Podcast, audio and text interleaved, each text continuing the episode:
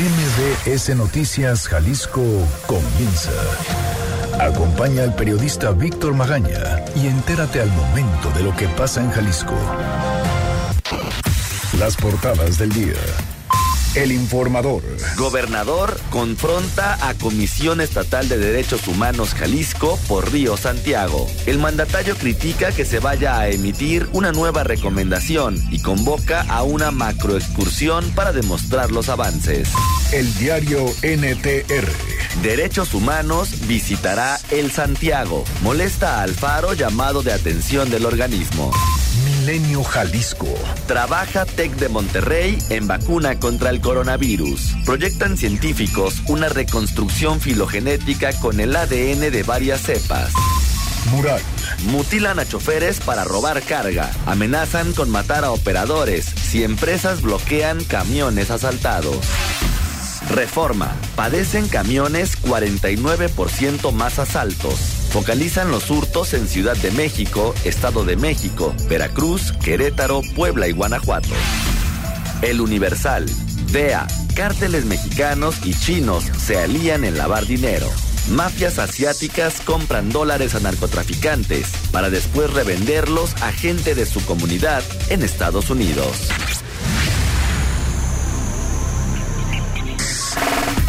Muy buenos días, ¿cómo le va? Yo soy Víctor Magaña, como siempre ya sabe, me da muchísimo gusto saludarlo de este lado del micrófono. Erika Arriaga se encuentra en la producción de este espacio informativo y Hugo López en los controles operativos. Los teléfonos en cabina son el 36 298 248 36 298 249. Las redes sociales arroba MBS Jalisco en Twitter, mi cuenta personal arroba semáforo en ámbar.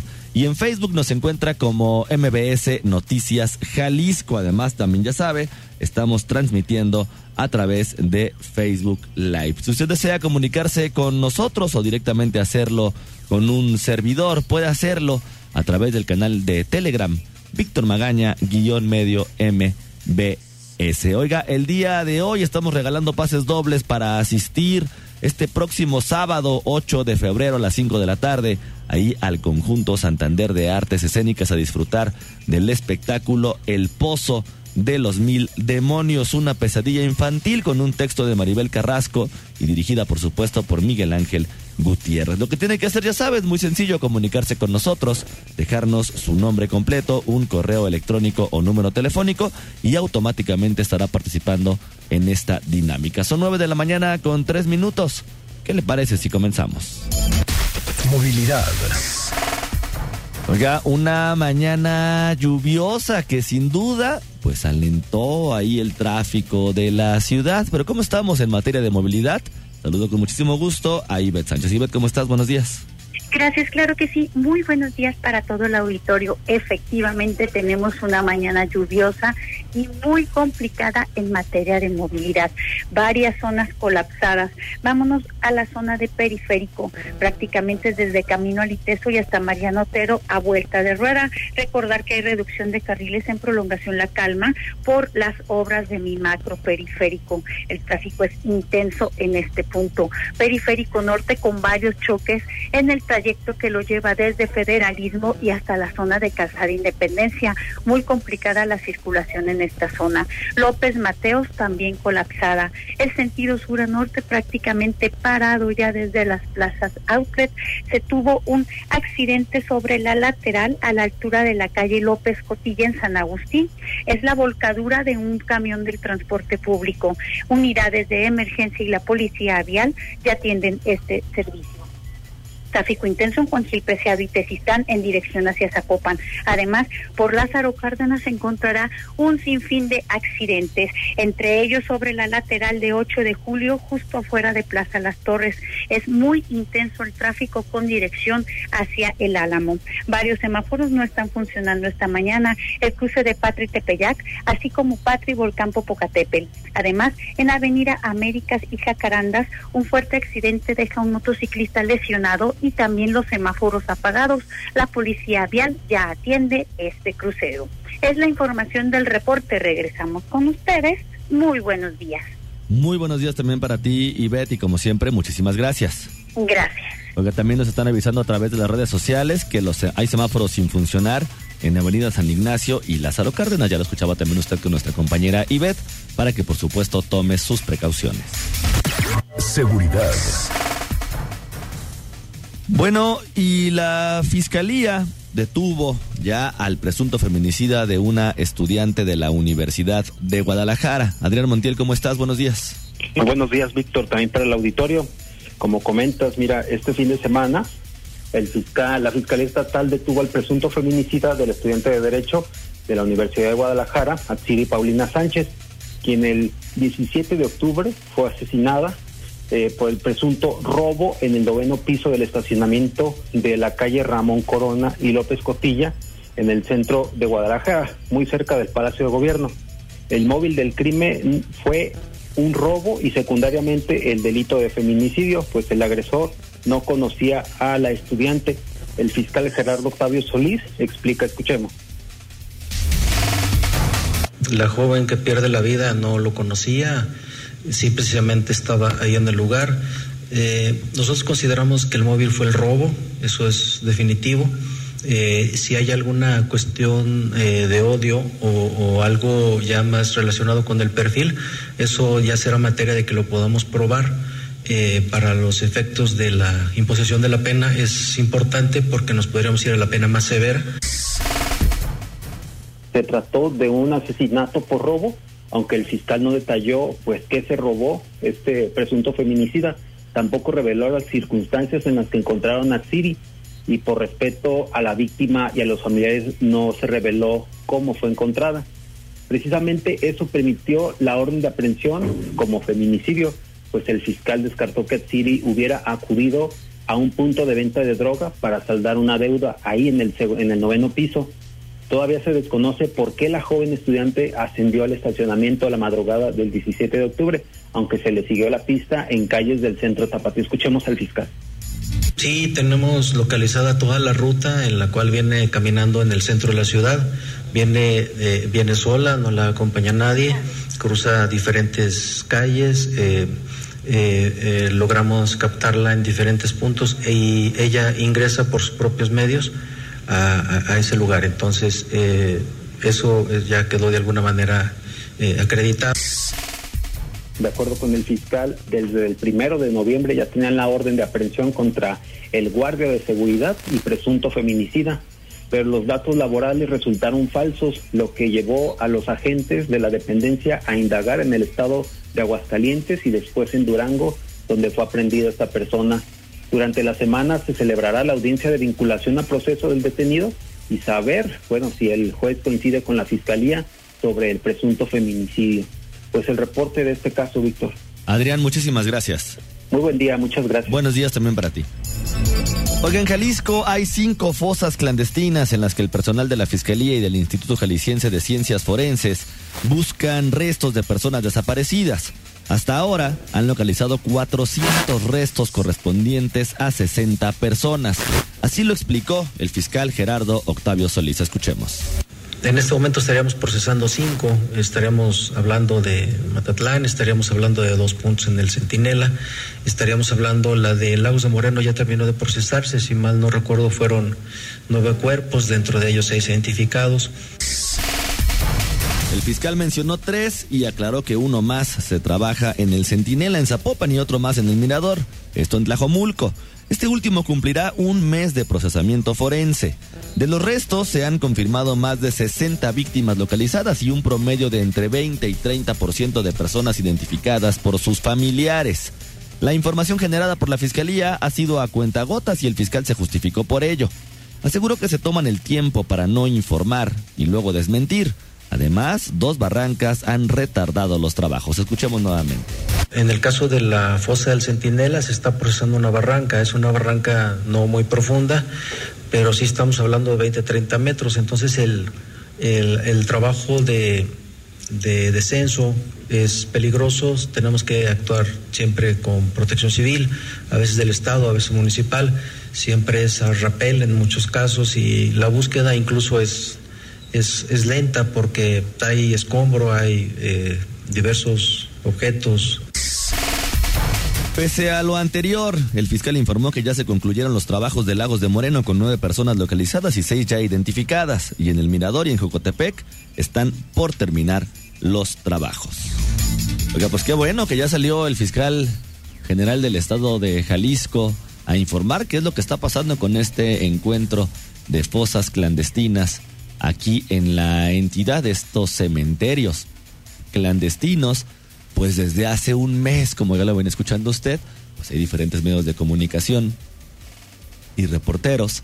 Habíamos estado solicitando justamente al área de comunicación social esta información y bueno, pues hasta el momento la unidad de comunicación de la Fiscalía no tenía, no tenía la información. Qué bueno que ya salió el fiscal a decir, pero imagínense nada más usted, más de 400 restos humanos es lo que se han localizado, lo que se han encontrado hasta este momento. Los trabajos periciales todavía continúan. Son 9 de la mañana con 11 minutos. Les recuerdo que estamos regalando pases dobles para asistir este próximo sábado 8 de febrero al conjunto Santander de Artes Escénicas a disfrutar de la obra El Pozo de los Mil Demonios, una pesadilla infantil. Si usted no se la quiere perder, comuníquese con nosotros al 36 298 248 al 36 298 249 o escríbanos a las redes sociales arroba mbs Jalisco en Twitter, arroba semáforo en ámbar, mi cuenta personal también en Twitter, mbs Noticias Jalisco en Facebook, ya también a través de Facebook Live o en el canal de Telegram Víctor Magaña guion medio mbs. Oiga, Vamos a ir rápidamente a una pausa, no se vaya, regresando tenemos más información y además ya está aquí en la estación el alcalde de Zapopan, Pablo Lemos Navarro, para platicar justamente en este espacio informativo. Noticias MBS Jalisco por XFM 101.1. Regresamos. Síguenos en nuestras redes sociales. MBS Jalisco en Twitter. MBS Noticias en Facebook. Medio Ambiente. 9 de la mañana con 16 minutos. Regresamos a cabina de MBS Noticias Jalisco. Les recuerdo, estamos regalando pases dobles para asistir al conjunto Santander este próximo 8 de febrero a disfrutar del Pozo de los Mil Demonios. La dinámica usted ya la conoce. Comuníquese con nosotros, déjenos su nombre completo, un correo electrónico y automáticamente estará participando. Oiga, pobladores aledaños al río Santiago presentaron ayer una queja ante la Comisión Estatal de los Derechos Humanos aquí en Jalisco por un ocultamiento de estudio. Fátima Aguilar, ¿cómo estás? Buenos días. Buenos días, Víctor. Saludos para ti y para el auditorio. Pues sí, eh, habitantes afectados del Salto de Juanacatlán y Tonalá por la contaminación del río Santiago asistieron ayer a la Comisión Estatal de Derechos Humanos ante el ocultamiento de un estudio desde hace 10 años donde se confirma la presencia de metales tóxicos en niños que vivieron cerca del río con un eh, ataúd simulado en una caja de cartón y pancartas donde evidenciaban las muertes ocasionadas por la contaminación ahí en el de Santiago. Los pobladores de estos tres municipios realizaron una manifestación afuera de las instalaciones de la comisión para después eh, presentar una queja en contra de quien resulte responsable de ocultar este estudio.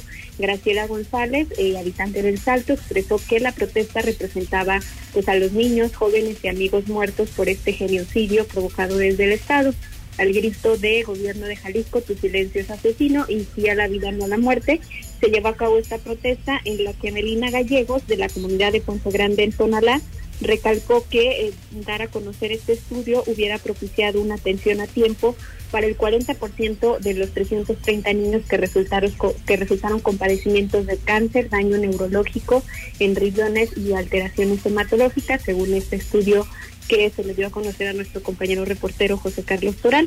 Además, eh, para Alan Carmona, de la agrupación Un Salto a la Vida, pues la respuesta desde el gobierno actual sobre la omisión en la que se incurrió solo se centra en presumir los planes y proyectos hechos durante esta administración, pero quita del foco de atención el ocultamiento en el que están involucrados funcionarios, que aún permanecen en sus cargos en la Secretaría de Salud.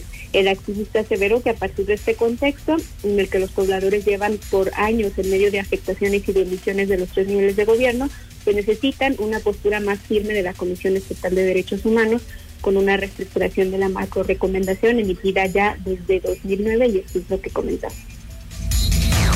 Eh, decidieron ocultarlo, mantenerlo en secrecía, eh, bueno, en, en confidencialidad, perdón, por, para no recibir eh, presiones políticas y sociales. Bueno, por todo esto y todo lo que se ha mencionado aquí, que es que venimos a presentar esta queja en derechos humanos para eh, que se emitan las recomendaciones pertinentes, para que haya una reestructuración y una reconsideración de la macro recomendación de, de 2009. Eh, bueno, también en esta petición eh, dicen que tienen que dictarse a los municipios para que no concedan más cambios de uso de suelo eh, en nuevos megaproyectos, así como gestionar ante el gobierno federal la declaratoria de emergencia ambiental y sanitaria pedida desde hace 10 años. Dijeron que todavía no están incluidos en la nueva macro recomendación que prevé emitir la comisión en unos días más y bueno, mientras esta manifestación transcurría, el gobernador de Jalisco, Enrique Alfaro Ramírez, emitió un mensaje a través de sus redes sociales referente a la contaminación del río Santiago y a esta nueva recomendación. Defendió que desde el inicio de su administración hubo un compromiso con las acciones de saneamiento del río Santiago y se ha hecho una inversión millonaria para eso pero pues los resultados no serán inmediatos, de tal manera que él no necesita que le digan qué hacer con más recomendaciones. Esto es lo que comentó. El gobierno de Jalisco está haciendo las obras que se necesitan para poder sanear el río Santiago y las empezamos a hacer desde el año pasado. Sin embargo, hay quienes hoy todavía piensan que nos tienen que hacer recomendaciones. Particularmente me llama la atención ese ánimo de aparecer, tal vez para justificar su trabajo, su cheque, de la Comisión Estatal de Derechos Humanos que ahora dice que va a sacar otra macro recomendación. Déjenme decirles una cosa para que quede claro desde un principio. No necesito que la comisión me haga recomendaciones sobre lo que tenemos que hacer en el Río Santiago. Lo estoy haciendo desde el primer día de mi gobierno. Bueno, en este mensaje también invitó al presidente de la comisión, así como aquellos que él llama opinadores profesionales, a realizar una macro excursión por los municipios afectados el próximo miércoles a fin de que conozcan las obras hechas en esta administración. Y finalmente, en un comunicado, la comisión le respondió que aceptan la invitación para trazar una ruta conjunta de solución a esta grave violación a los derechos humanos, aunque recalcaba que desde hace años pues, han documentado la inacción de los gobiernos en este tema. Pues es el reporte. Pues ahí también Fátima no se entiende que la macrorecomendación no sea hacia la persona, sino hacia, hacia el ente gubernamental como tal y que bueno, pues ya está, se está trabajando, pues no está de más tampoco. No es un asunto de justificar uno el cheque, bueno, a lo mejor sí, pero eso también ya es otro tema completamente diferente. Así es, Víctor. Bueno, parece que el gobernador se lo toma personal porque siempre hemos entendido que estas recomendaciones, incluso en la anterior que fue por la crisis eh, forense y que incluso se pide una disculpa pública, no es desde la persona del gobernador, sino desde el Estado por las omisiones en las que se ha incurrido históricamente con las personas y con estas violaciones a derechos humanos. Y ahí es el punto, ¿no? Es desde el Estado, no desde una persona en particular. Pues ese es el punto. Fátima, muchísimas gracias. Gracias, buen día. Buenos días también para ti. La entrevista. Oiga, bueno, ya le platicábamos al inicio del programa que el día de hoy nos acompaña Pablo Lemus Navarro, él es alcalde de Zapopan para platicar. Bueno, pues hay un montón de temas que vienen desde la agenda, desde la agenda municipal, estatal, nacional, pero que finalmente terminan repercutiendo a nivel municipal, a donde al final al ciudadano es lo que le importa. También hemos platicado muchas veces aquí en ese espacio informativo. Uno como ciudadano de a pie, Pablo, buenos días no, pues no nos interesa saber quién es responsable o culpable de. Nos interesa justamente la falta de resultados o los resultados que se están dando en una administración o en una gestión o en tal. ¿no? Como por la parte de los delitos, por ejemplo, pues al final uno como ciudadano no sabe y quizá tampoco le interesa cuáles son delitos pues municipales, estatales, federales. El problema es que se, se siguen dando. Buenos días, ¿cómo estás? Hola Víctor, muy buenos días, encantado de estar aquí nuevamente y como siempre a la orden para platicar todos los temas que ustedes gusten. Oye, hay un tema que está sonando muchísimo en la agenda nacional, que también el día de ayer estuviste platicando un poco sobre eso, y es el tema del INSABI, del seguro. ¿Qué es lo que está pasando?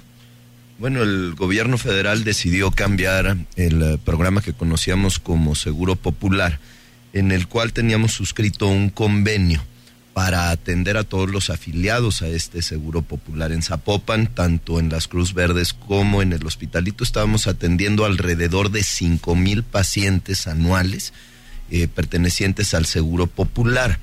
Eh, la mayor parte de ellos eran pacientes que venían de otros municipios conurbados o incluso de otros estados de la República.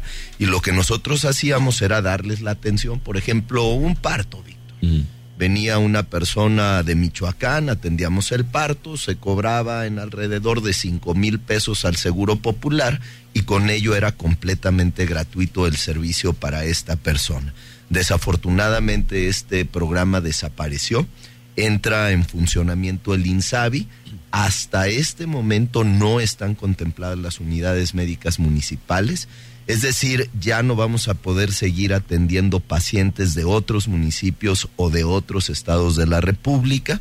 Se dice que revisarán las reglas de operación, se dan 180 días, es decir, seis meses para publicar dichas reglas de operación y mientras tanto, bueno, pues todas estas personas están quedando descubiertas. Oye, en, esto es independientemente de si el Estado de Jalisco se adhiere o no se adhiere al INSABI. O sea, el problema es que los municipios ya no van a poder atender. Efectivamente, Víctor, nada tiene que ver con la decisión que tome el Estado de Jalisco.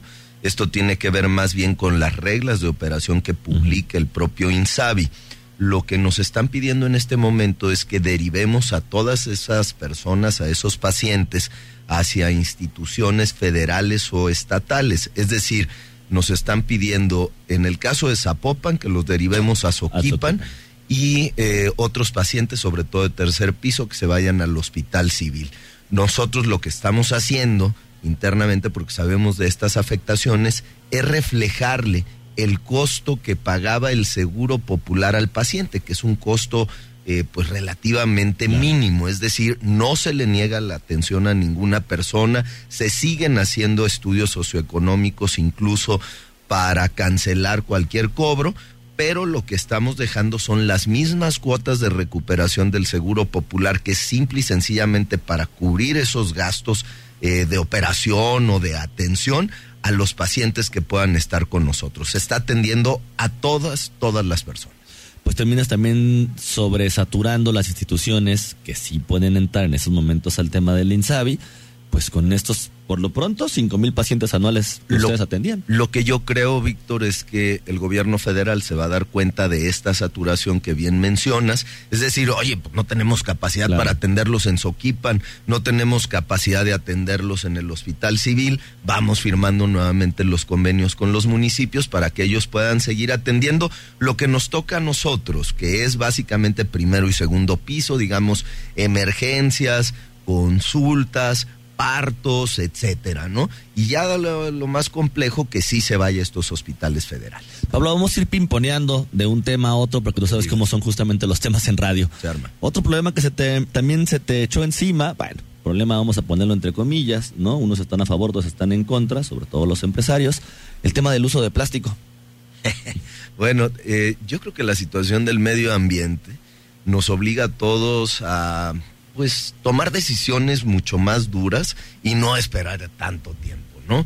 Creemos que el reglamento que aprobamos en Zapopan sobre la prohibición de plásticos de un solo uso, eh, unicel y popotes de plástico es algo que ya urgía.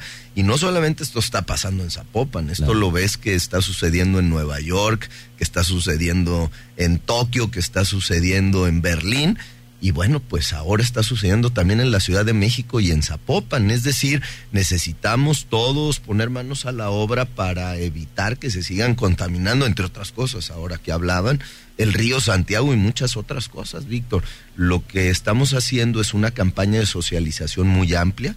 Dimos 150 días para hacer esta campaña de socialización sin una sola multa, porque no nos interesa en lo absoluto que esto se convierta en un reglamento recaudatorio, por el contrario, es un reglamento de protección al medio ambiente y lo que estamos haciendo es, por ejemplo, desde el productor, darle alternativas para que siga produciendo plástico, pero que sea biodegradable.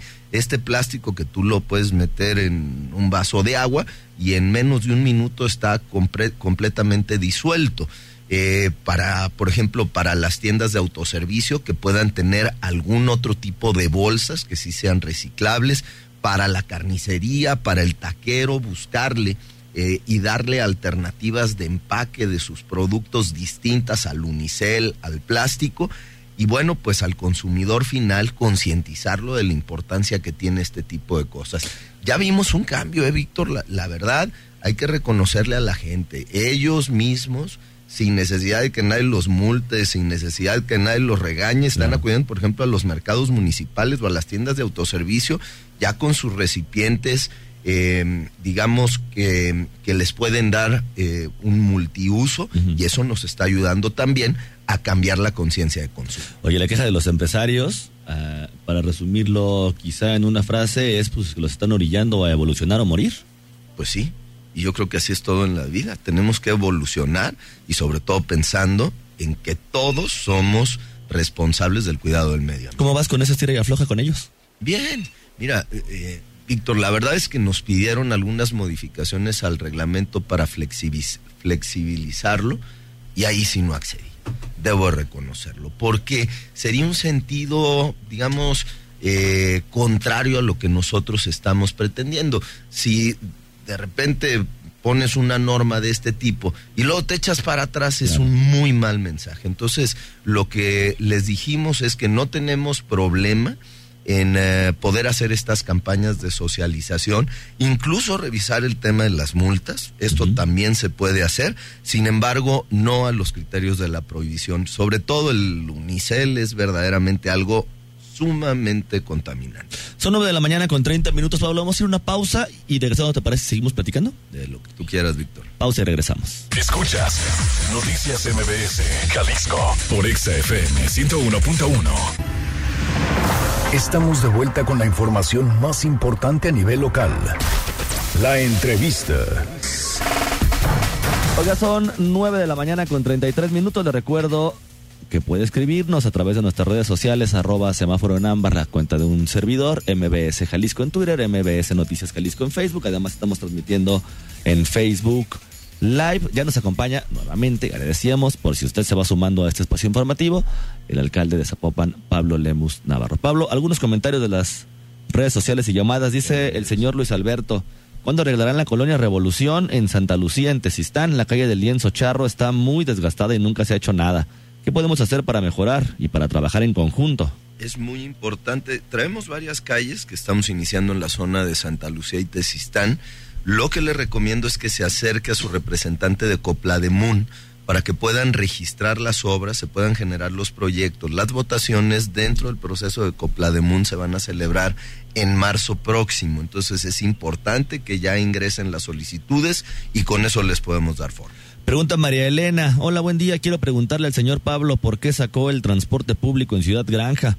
Solo entra la ruta 629A y pasa cada 20 o 30 minutos y se va por la orilla de la ciudad. Eh, la mera verdad, esa no las movemos nosotros. Las rutas del transporte público dependen directamente de la Secretaría del Transporte, pero revisamos el tema porque esa afectación pues sí está grave para la gente. Que de todas formas, ahorita también a través de nuestra productora vamos a buscar, por supuesto, a la Secretaría de Movilidad para ver qué nos dicen, o a la Secretaría del Transporte, para ver qué nos dicen justamente sobre esta ruta que comentan aquí que se está moviendo. Oye, Pablo, también otro de los temas que han estado sonando ahí en Zapopan es justamente esta denuncia que hace la secretaria general de la Federación Democrática de Trabajadores de Jalisco, Marta Elia Naranjo, de que no se están respetando los contratos colectivos. Nosotros hemos respetado todos los contratos colectivos de trabajo. Y mira, Víctor, esto lo dejo muy claro. No tiene que ver con los derechos de los trabajadores. Este movimiento es 100% político, electoral de parte de Marta Elia Naranjo. Incluso este pasado fin de semana ella quedó descubierta de sus propios intereses, porque ahora lo que dice es que va a iniciar un proceso de revocación de mandato en mi contra. Es decir, no le interesan las condiciones de trabajo de los trabajadores del DIF. Lo que le interesa es la grilla, lo que le interesa es, fíjate nada más, Víctor, me está pidiendo una de las exigencias es que las cuotas sindicales que está pagando el DIF, en lugar de depositarlas a las cuentas del sindicato que las tiene bloqueadas, y las tiene bloqueadas por un proceso de revisión de lavado de dinero, que se lo depositen directamente a la cuenta de una de sus afiliadas que es su mejor amiga. Esto es un delito fiscal. Y es una de las obligaciones que me, me, quiere poner sobre la mesa. Yo no puedo acceder a este tipo de cosas, Víctor. Tienen tres semanas en las cuales están modificando la fecha del estallamiento de huelga. Lo vienen haciendo incluso desde noviembre pasado ¿Y sabes por qué? Porque no tienen razón. Saben que van a declarar en la Junta de Conciliación y Arbitraje como nulo el estallamiento de huelga porque se ha cumplido con todos los requisitos del contrato colectivo de trabajo. Entonces lo que van haciendo es aplazándola. Pero te voy a dar un dato bien interesante. Anteriormente tenía 350 afiliados en su sindicato. ¿Sabes cuántos asistieron a su marcha el sábado? 60.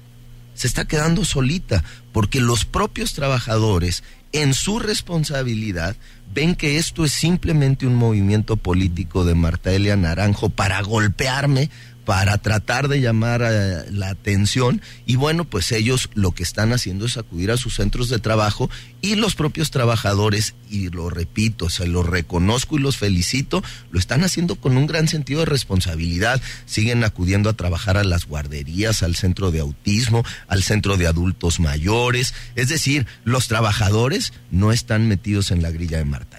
Oye, cuentas congeladas por un presunto lavado de dinero. ¿Hay una investigación penal por eso? Eh, me parece que esto viene desde la Ciudad de México. Tienen aproximadamente cuatro meses las cuentas eh, congeladas del sindicato.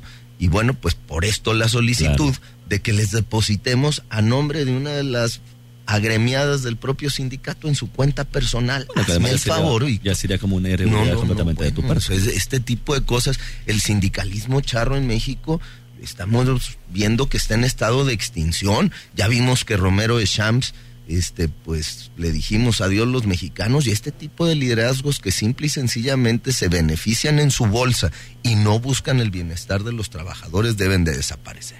Pablo, desde hace tres meses, dice el señor Luis Felipe Rodríguez, se reportó una lámpara que no prende. Esto en la colonia La Calma, en la calle Navío, esquina Orión a ver si le puedes echar una vista. antepasada. Con mucho gusto me llevo el reporte, don Víctor, y lo solucionamos de inmediato.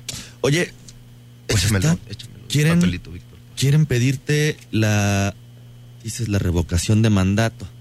Y qué bueno que se toca el tema. Ya vienen las intermedias, Pablo, ya dijiste, por ahí en hace unas semanas, te interesa la gobernatura del Estado.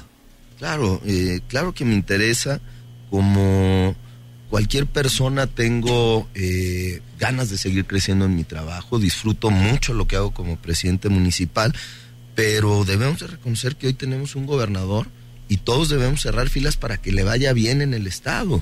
Y hace falta mucho tiempo para el cambio eh, en la gubernatura. Por lo tanto, yo quiero ser muy claro, Víctor, no me voy a distraer no ando ni recorriendo municipios, ni ando haciendo grillas, ni nada por el estilo. Yo estoy concentrado en Zapopan dando resultados porque entiendo también perfectamente que el día que se abra la oportunidad de poder competir para gobernador o para cualquier otra cosa, mi carta de presentación va a ser lo que haya hecho en Zapopan en estos seis años. No me puedo distraer ni yo ni mi equipo. Claro que quiero ser pero no ando con calenturas anticipadas. No, además todavía faltan cinco años para el tema de la gubernatura. Ya no te puedes reelegir en Zapopan. Ya no me puedo reelegir. ¿Qué vas a buscar en estas intermedias? La verdad es que no lo tengo definido, Víctor. Eh, yo lo he dicho en todas partes. La verdad es que eh, buscar eh, andar brincando de un puesto a otro no es mi perfil. No, no tengo perfil tampoco de diputado. Eh, la verdad es algo que no me entusiasma. Sin embargo, bueno, pues habrá que ver las oportunidades que se presenten en el año 2021.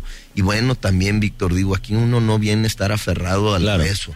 Si no, pues mira, yo toda mi vida he trabajado en el sector privado, me puedo regresar perfectamente a la sociedad civil, trabajar desde allá en un proyecto de largo plazo, porque yo creo que eh, los paradigmas los tenemos que romper. Todos creemos que para ser gobernador tienes que ser presidente municipal y de ahí brincar, o diputado, presidente municipal y luego gobernador. Y yo creo que estos paradigmas se han roto en muchos estados de la República, se han roto en otros países y yo creo que el pensamiento lineal no cabe aquí. Yo creo que debemos de buscar nuevas alternativas, pero te repito, no estoy aferrado a un hueso. Yo me regreso a chambear como lo hice toda mi vida en la iniciativa privada y en la sociedad civil sin ningún problema. En política, y es una frase de políticos muy viejos, de que si te mueves no sales en la foto. En, cierto punto creo que tienen como un asunto de, de, de, verdad, como esta frase.